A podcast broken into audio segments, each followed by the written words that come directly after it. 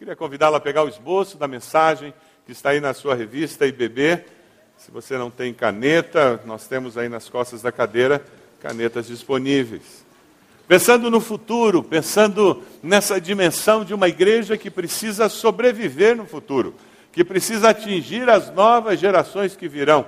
Ela precisa estar usando princípios que perduram pelos séculos, princípios plantados por Jesus, implantados por Jesus, praticados pela igreja primitiva, praticados pela igreja de hoje e que, por certo, deverão ser praticados por todos os anos que nós tivemos até a volta do Senhor. Eu queria convidá-lo a abrir sua Bíblia lá em Mateus, capítulo 9, versículos 35 e 36. Mateus 9, 35 e 36. Um modelo de igreja para hoje e para o futuro. Veja se a pessoa ao seu lado tem Bíblia se ela encontrou o texto lá em Mateus 9, 35, 36. Quem sabe você tem que ligar seu celular, quem sabe você tem que conectar o seu iPad. Eu não sei como é que você abre a sua Bíblia. Hoje em dia a gente não sabe mais o que dizer, abre Bíblia, liga iPad, liga celular, mas se conecte na Bíblia, de alguma maneira. Jesus ia passando por todas as cidades e povoados, ensinando nas sinagogas, pregando as boas novas do reino e curando todas as enfermidades e doenças. Ao ver as multidões, teve compaixão delas, porque estavam aflitas e desamparadas, como ovelhas sem pastor. O modelo do ministério de Jesus, ele é muito simples, e é justamente por isso que ele é fácil de ser reproduzido ele é baseado em três palavras que aparecem aqui: ensinando, pregando e curando. E ele tem um pano de fundo para essas três palavras, que é uma quarta palavra: compaixão. Ensinando, pregando, curando, e fazia tudo isso com compaixão. Quando nós preparamos a visão e a missão da nossa igreja, nós o fizemos tendo em, em mente essa realidade uma igreja que procura fazer esse ministério que Jesus fazia com compaixão. A visão da IBB diz que na dependência de Deus queremos ser reconhecida como uma igreja que promove a transformação integral do ser humano. E quando nós falamos da missão da nossa igreja, nós queremos ser uma igreja acolhedora, discipuladora, multiplicadora, que na dependência de Deus promove a transformação integral de pessoas sociedades e povos. Dê uma olhadinha no versículo 36.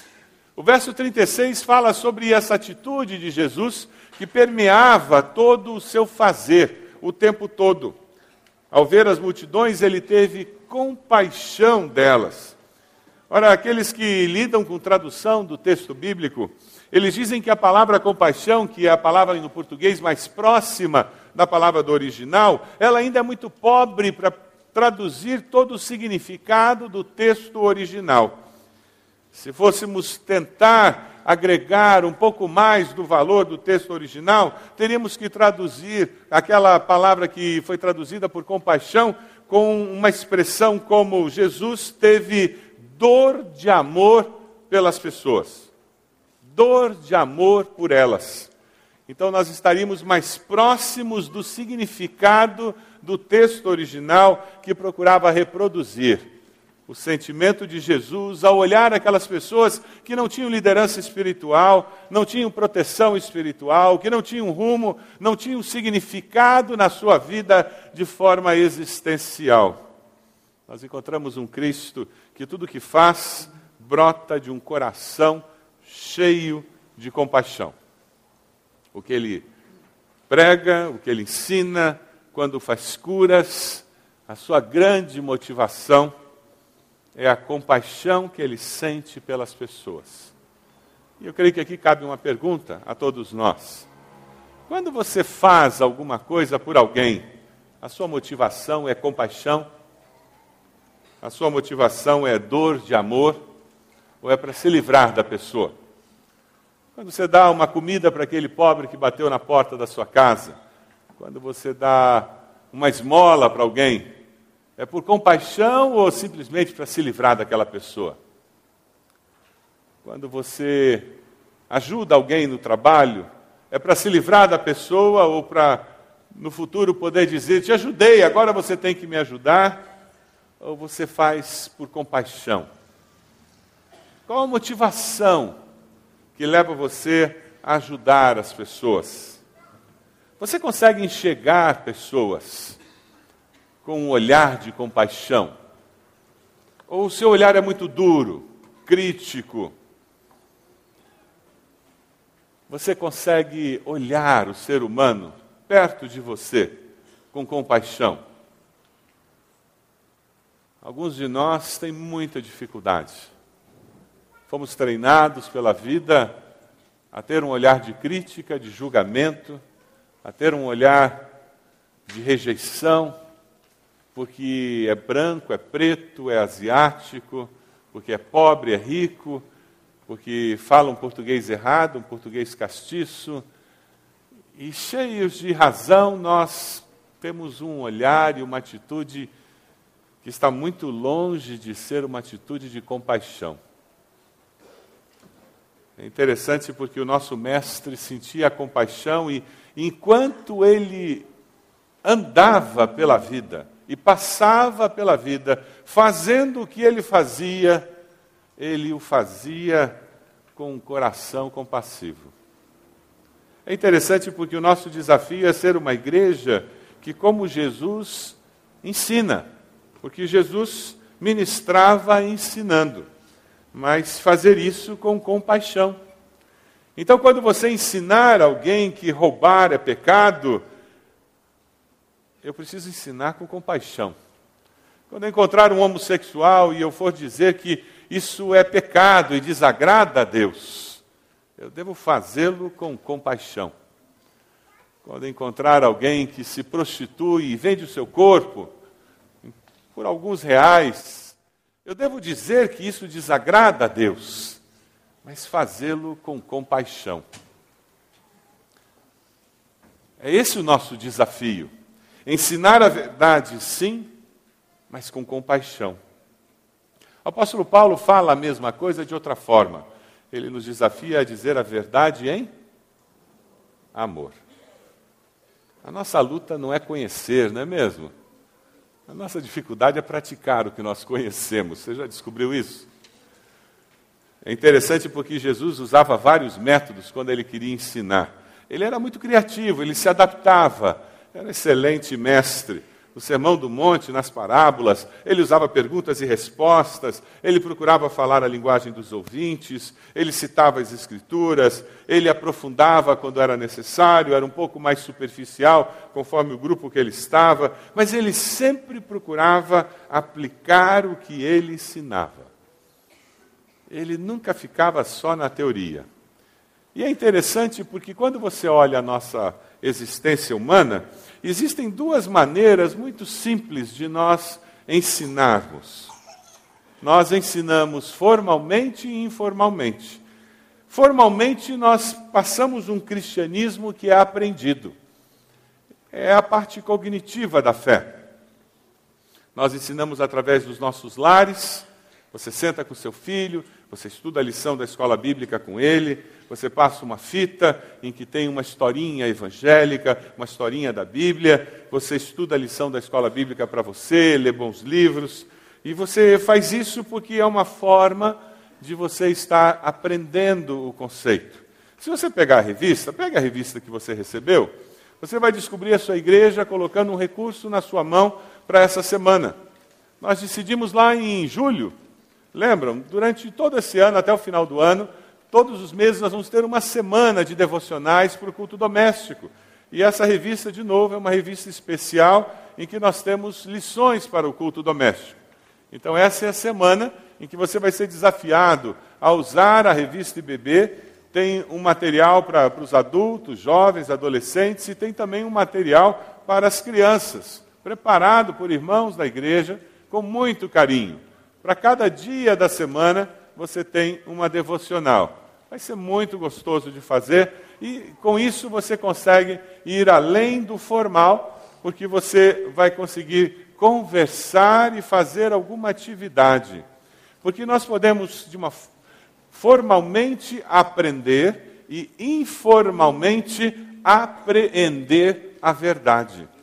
O lado cognitivo, informal, do sentar, conversar, e quando você está tomando café, você fala com seu filho sobre verdades bíblicas. Quando você está sentado almoçando e você pergunta para o seu filho o que, que seus amigos falam sobre drogas. E ele começa a falar sobre o que os amigos falam sobre drogas. Naturalmente, ele vai começar a mencionar também as suas posições. E você, numa situação informal, pode passar valores para os seus filhos para ajudá-lo a se posicionar lá dentro da sua classe com relação a quê? Com relação a esse tema de drogas. Nós, quando estamos criando filhos, nós precisamos ensiná-los formalmente e informalmente sobre vários temas. É necessário que numa igreja você tenha um currículo muito formal de ensino, mas também nós tenhamos momentos bem informais, sentado num banco, sentado depois de um culto, em que a, a, liderança daquela igreja, os líderes dos vários ministérios, informalmente estejam influenciando, passando valores para as pessoas que estão por aí. Informalmente, o cristianismo ele é apreendido nós apreendemos aquela verdade, nós absorvemos aquela verdade. É interessante porque nós vemos isso lá em Deuteronômio. Vamos ler juntos esse texto? Deuteronômio 6, 5, 7. Ame o Senhor, o seu Deus, de todo o seu coração, de toda a sua alma e de todas as suas forças. Que todas essas palavras que hoje lhe ordeno estejam em seu coração Ensine-as com persistência a seus filhos. Converse sobre elas quando estiver sentado em casa, quando estiver andando pelo caminho, quando se deitar e quando se levantar. É a palavra de Deus nos falando sobre essa dimensão informal do ensinar. É quando o filho observa a maneira como você fala com a sua esposa, com seu esposo, e informalmente ele está apreendendo como um casal se relaciona. Ele não tem nem consciência de que ele está apreendendo como um casal se relaciona. E na hora em que você diz para ele que não vai poder comprar aquele tênis novo, porque esse mês as contas estão apertadas, quem sabe mês que vem ele está apreendendo uma verdade quando não se tem dinheiro, a gente não faz dívida. E a gente adia uma vontade. E ele apreende essa verdade. Você não sentou e passou uma lição formal, citando 15 razões por que não vamos comprar o tênis. Você não fez uma lição para ele com prova no final, não deu um certificado do porquê você não comprou um tênis. Não, de uma maneira informal, dentro do ambiente doméstico, uma verdade foi aprendida. O poder da educação é impressionante. Eu encontrei uma história muito interessante que aconteceu no século IV antes de Cristo. O legislador Licurgo, um nome muito estranho, lá na Grécia, ele era um grande educador conhecido, ele foi convidado para proferir uma palestra a respeito de educação aceitou o convite prontamente e pediu um prazo de seis meses para se preparar. Todos estranharam, porque todos sabiam que ele era um, um sábio nesta matéria, esperavam que ele prontamente se oferecesse para proferir a tal palestra. Seis meses para se preparar, porém, como discutir com o sábio? Seis meses se transcorreram, chegou a data da grande palestra, todos com grande expectativa se reuniram e ele sobe ao palco para dar a palestra. Atrás dele vem dois servos, dois empregados, cada um deles carregando duas gaiolas. Cada um deles tinha numa gaiola uma lebre branca, uma, um coelho branco, e na outra um cachorro. Todos estranharam. Educador, a gente nunca sabe o que esperar deles, né? E de repente ele chegou no palco e sem dizer uma palavra, ele simplesmente fez o sinal para um dos seus empregados. Ele abriu a gaiola da lebre, e aquela lebre branca saiu correndo pelo palco, como coelho consegue fazer, para cima, para baixo, pulando. E aquele empregado abriu a gaiola do cachorro, o cachorro saiu em disparada atrás daquele coelho branco, pegou o coelho, estraçalhou o coelho, foi sangue para tudo quanto é lado, uma cena horrorosa. Todo mundo ficou parado, olhando, dizendo o que, que está acontecendo. Sem dizer uma palavra, aquele homem virou para o outro empregado, e o outro empregado abriu a gaiola do coelho, e o segundo coelho é solto no palco. E faz a mesma coisa, sai pulando, como só coelho faz, e correndo pelo palco. Depois de alguns segundos, o empregado abre a segunda gaiola. E o cachorro sai, correndo atrás do coelho. Muitos cobriram o rosto, porque não queriam ver de novo aquele, aquela cena dantesca de um cachorro estraçalhando um coelho. E o cachorro foi realmente na direção do coelho, e quando chegou perto do coelho e se aproximou, a sua boca se aproximou do coelho, não foi para morder o coelho, mas foi para jogar o coelho para frente, e o coelho rolou no chão, e o coelho ficou de perna para cima, e o cachorro lambia o coelho, e os dois rolavam pelo chão, e os dois ficaram brincando um bom tempo. E quando terminou aquele momento dos dois, o povo assustado, olhando sem entender, finalmente Licurgo falou e disse: Senhores, acabais de assistir a uma demonstração do poder da educação. Ambas as lebres são filhas da mesma matriz, foram alimentadas igualmente e receberam os mesmos cuidados. Assim, igualmente, os cães. A diferença entre os primeiros e os segundos é simplesmente a educação. Os segundos foram treinados a conviver, os primeiros não. E prosseguiu vividamente seu discurso, falando sobre o processo educativo e o poder que ele tem para transformar comportamento. Quem investe no processo educativo dos seus filhos com seriedade, certamente colherá as bênçãos. Quem brinca de educar seus filhos, certamente colherá tormento. É interessante porque na nossa sociedade nós aprendemos a terceirizar a educação dos filhos. Não se iludam. Terceiros não têm o mesmo interesse que os pais. Não se iludam. Por mais bonita que seja a escola e por mais cara que seja a mensalidade, eles não são pai e mãe e eles não têm o mesmo interesse espiritual que você tem, eles não têm o mesmo interesse emocional que você tem. Não se iluda. Como igreja, nós temos que investir, formal e informalmente, na educação das nossas crianças. Nós temos um desafio chegando por aí. E é um desafio que passa pelo nosso bolso.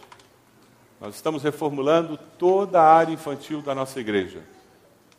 Nós vamos reformular desde o currículo até a área física, as salas.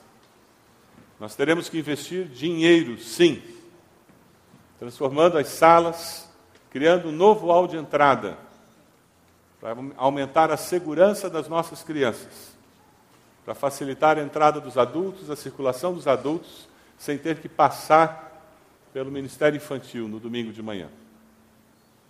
Logo, logo vocês saberão desse desafio. Mas nós teremos que fazer isso por acreditar que vale a pena investir nas nossas crianças. Você acredita nisso? Diga amém. Prepare-se para a conta. É isso mesmo. Prepare-se para a conta. Mas vale a pena. Porque nós estamos investindo no nosso futuro. Nós estamos investindo no presente e no futuro da nossa família, futuro da nossa igreja. Jesus, enquanto ele fazia o que ele fazia, ele ensinava e ele pregava. Ele pregava o que? O evangelho do reino, das boas novas do reino. Nós temos estudado durante esse ano o Sermão do Monte, em várias etapas. Nós vamos retornar mês que vem a estudar mais textos do Sermão do Monte. Mês de novembro estaremos estudando o Pai Nosso em detalhe. meditando na oração do Pai Nosso, que está no Sermão do Monte. O Evangelho do Reino são princípios éticos do cidadão do reino que tem poder para transformar a sociedade. A vida eterna, ela é vivida já, nos preparando para a vida eterna que viveremos depois da morte. Mas nós já vivemos já. Elton Trublot faz uma afirmação muito interessante. Ele diz que um homem terá pelo menos dado a partida para a descoberta do sentido da vida humana quando ele começar a plantar árvores frondosas sobre as quais sabe muito bem que jamais se sentará. Um homem terá pelo menos dado a partida para a descoberta do sentido da vida humana quando começar a plantar árvores frondosas sobre as quais sabe muito bem que jamais se sentará.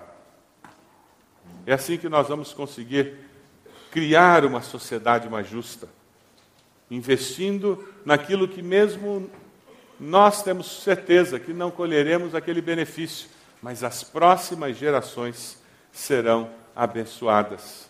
Nós pregamos o Evangelho como cidadão do reino, vivendo a vida transformada. Lá em Gálatas 2,20, a palavra diz assim: Fui crucificado com Cristo, já não sou eu quem vive, mas Cristo vive em mim. A vida que agora vivo no corpo, vivo-a pela fé no Filho de Deus que me amou e se entregou por mim.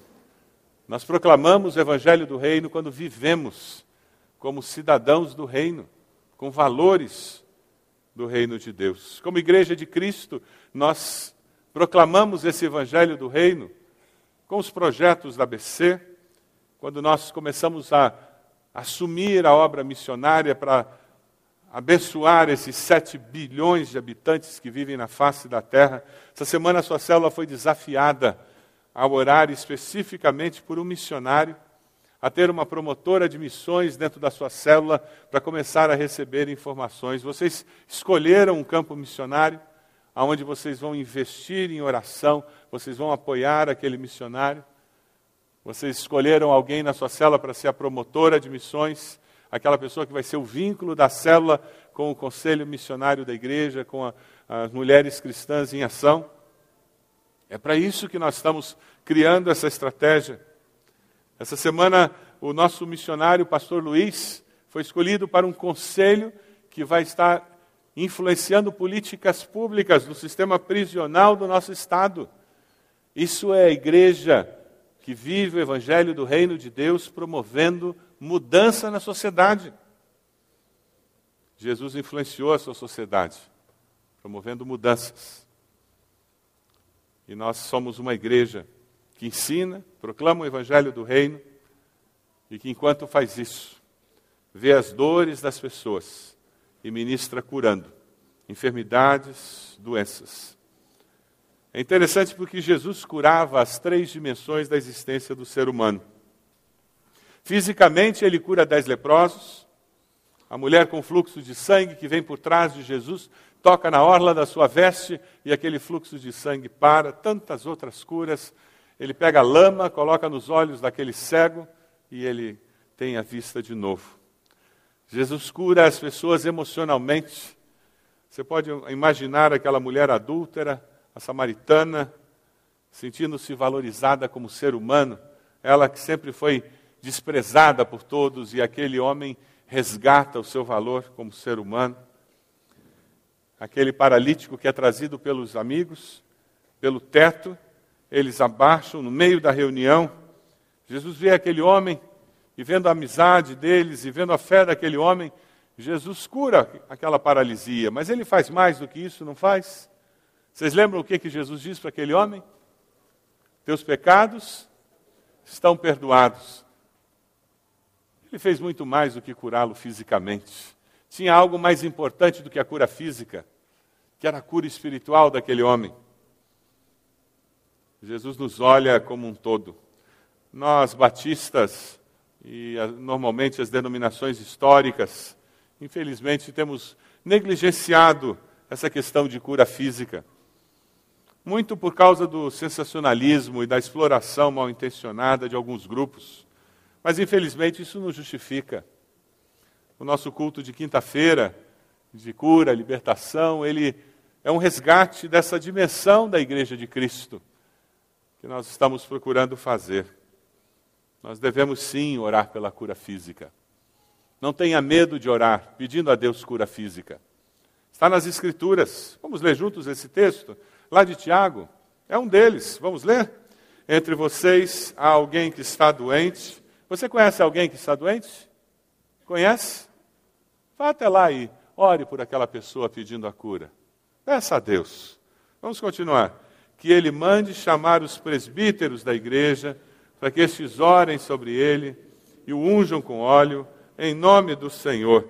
Não precisa botar muito óleo, não, viu? Tem gente jogando óleo demais. E nem tem que ser óleo que veio de Jerusalém, não, viu? Não está aqui escrito na Bíblia que tem que ser óleo de Jerusalém. Se a pessoa sentir necessidade desse simbolismo do óleo, pode ser o óleo de cozinha que a pessoa usou lá para fritar batata frita, viu? Não tem problema não.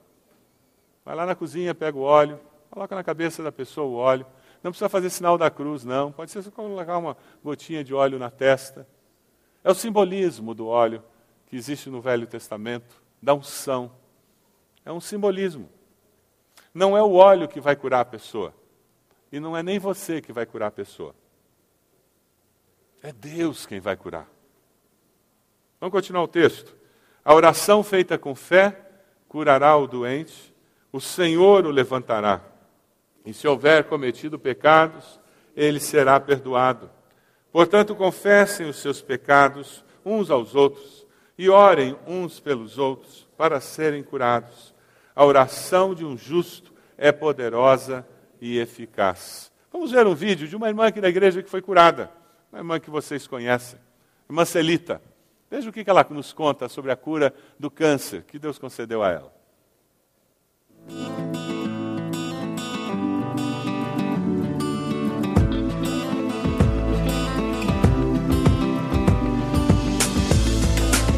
Eu cheguei aqui quando eu tinha 13 anos de idade.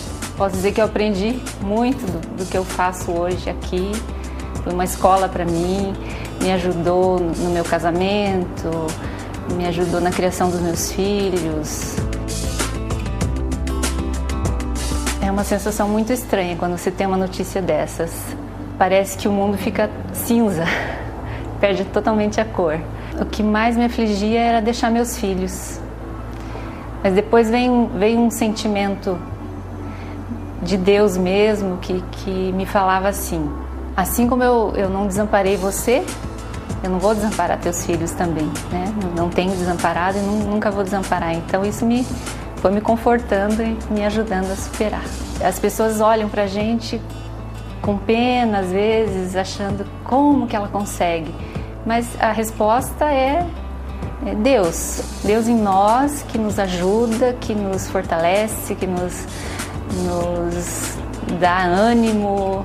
E eu creio que Deus, Ele não cura todo mundo e poderia não ter me curado, mas Ele, na soberania dele, quis fazer isso. E eu saí disso tudo querendo também ser um auxílio para outras pessoas, né?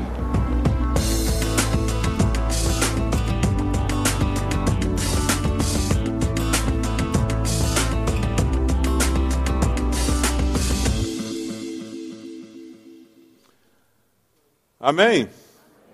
Glória a Deus. Deus curou a Celita, ela está aí. Deus chamou a Celita para missões, ela está indo para o campo missionário. Eu vou ficar sem secretária. Os irmãos orem por mim. Faz muito tempo que ela é minha secretária. Nós estamos procurando alguém para assumir o lugar da Celita, porque depois dessa experiência de ter sido curada por Deus, ela tem entendido que existe um novo rumo na vida dela.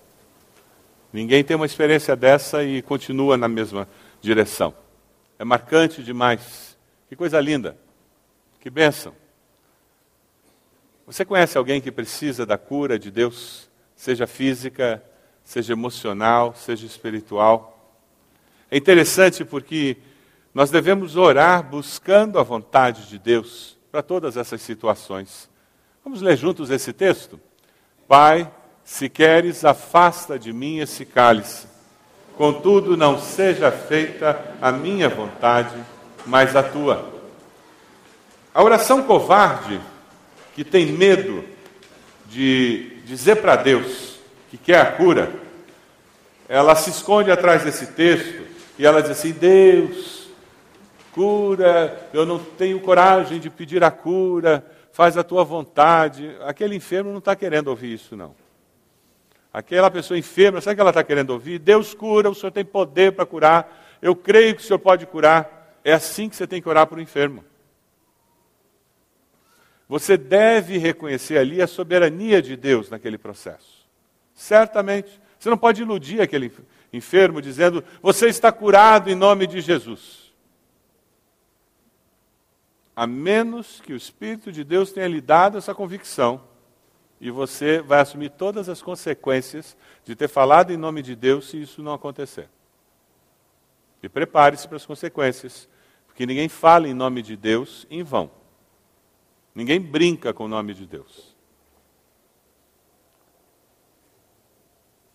Nós devemos orar pedindo que Deus cure e dizer, Deus, o que eu quero é que o Senhor cure, porque eu creio que o Senhor tem poder afirmar o que nós cremos de Deus, afirmar as verdades de Deus. Deus pode curar, Deus quer o nosso bem, mas nós não entendemos tudo o que acontece nessa vida. Você entende?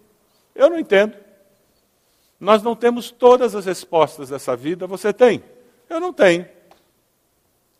Quando nós oramos, devemos sempre buscar a vontade de Deus e nos submeter à vontade de Deus, mas sempre dizendo para Deus o que nós queremos e dizendo para Deus o que nós cremos que Ele pode fazer, e dizendo sempre para Deus que nós esperamos que Ele faça, e reafirmando que nós daremos toda a glória para Deus.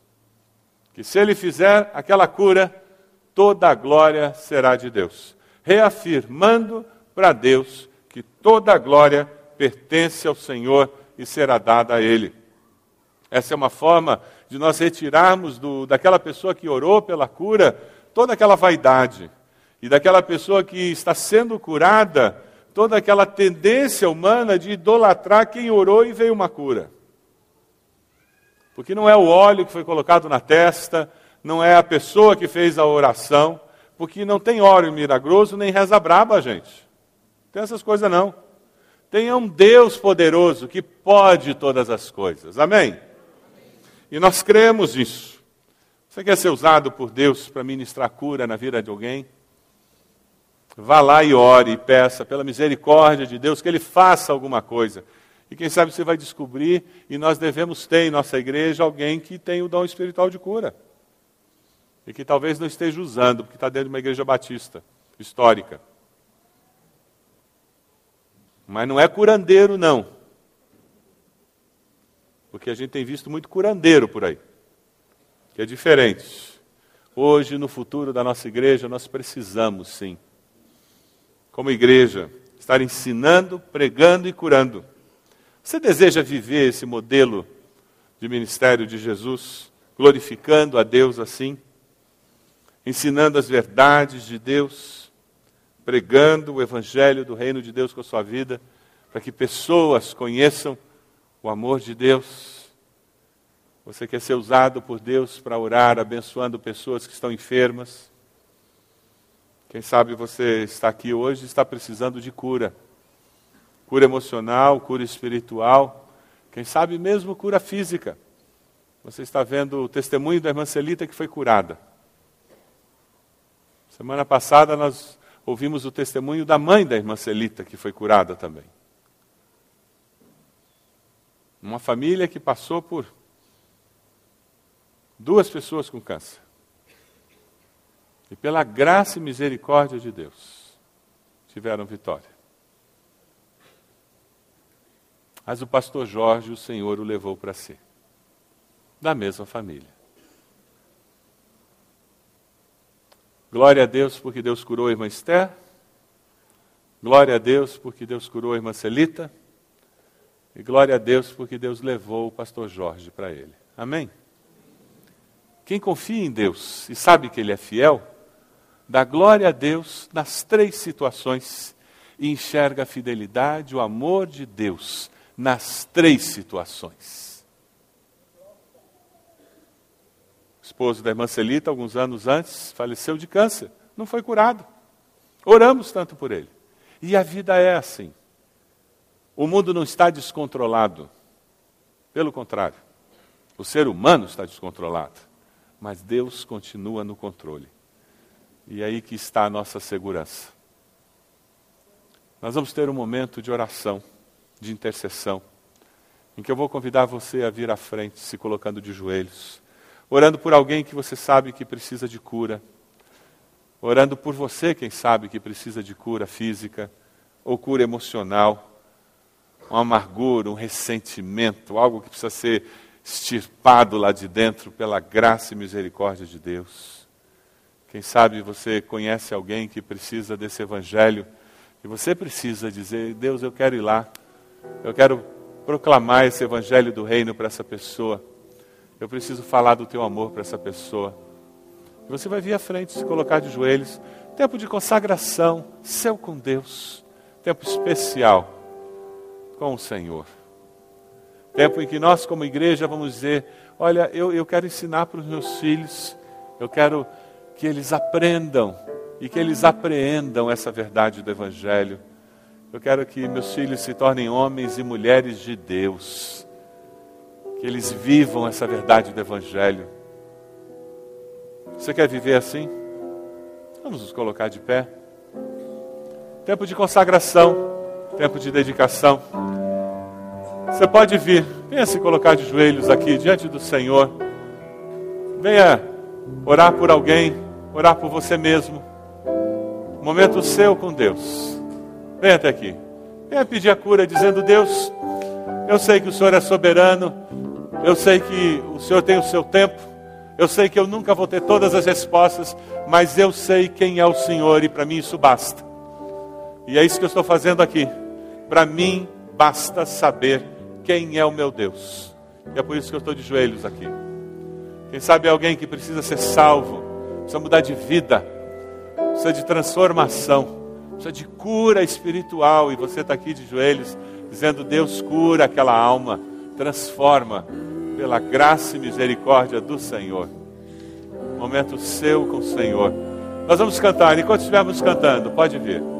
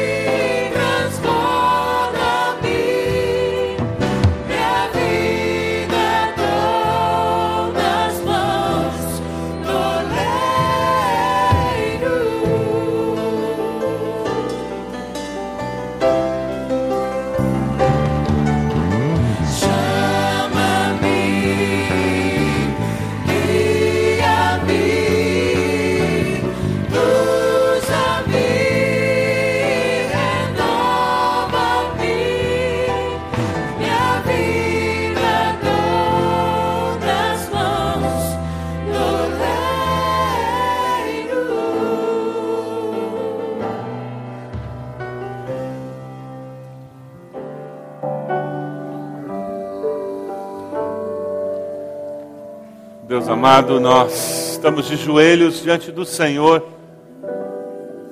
Nós queremos que a nossa postura física reflita a postura da nossa alma, Senhor.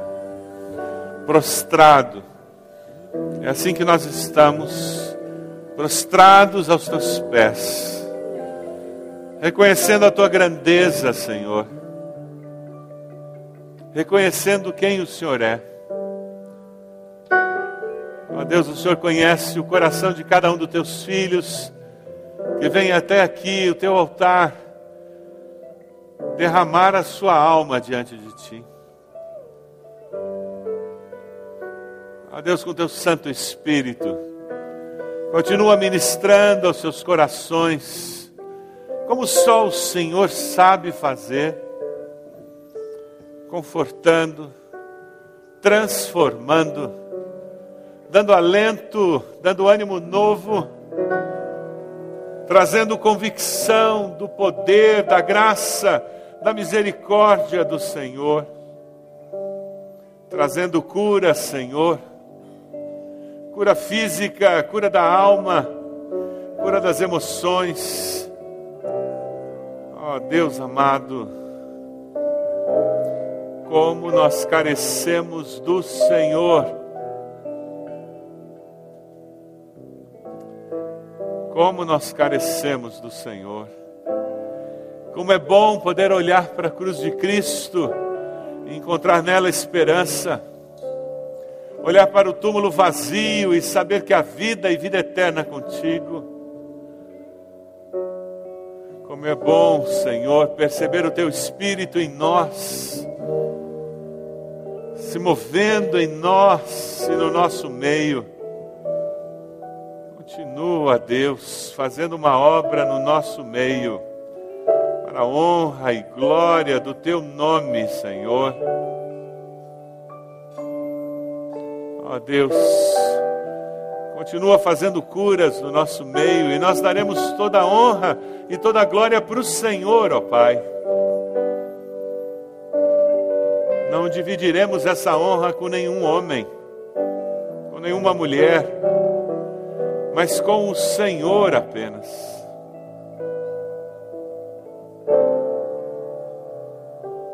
Ó oh, Deus,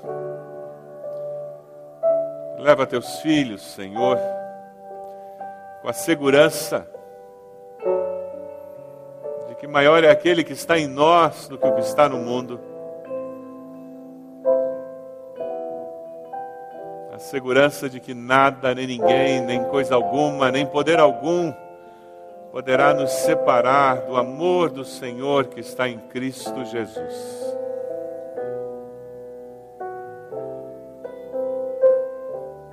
Ó Deus, que o teu grande amor, a graça de Jesus e as consolações do teu Santo Espírito estejam conosco e com todo o teu povo, hoje e sempre. Amém, Senhor. Amém.